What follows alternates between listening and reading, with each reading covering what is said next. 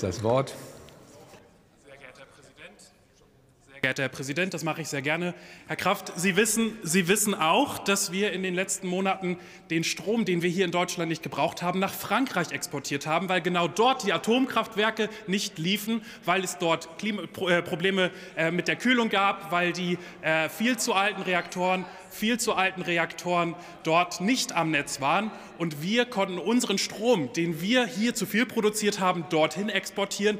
Und damit können wir dann auch noch mal die mehr, die Sie immer wieder erzählen, dass äh, wir Stromimporteur wären, auch noch mal widerlegen. Wir sind Stromexporteur. Und der Kollege Rinkert wird Ihnen gleich in seiner Rede auch gerne noch mal eine kleine Nachhilfestunde dazu geben.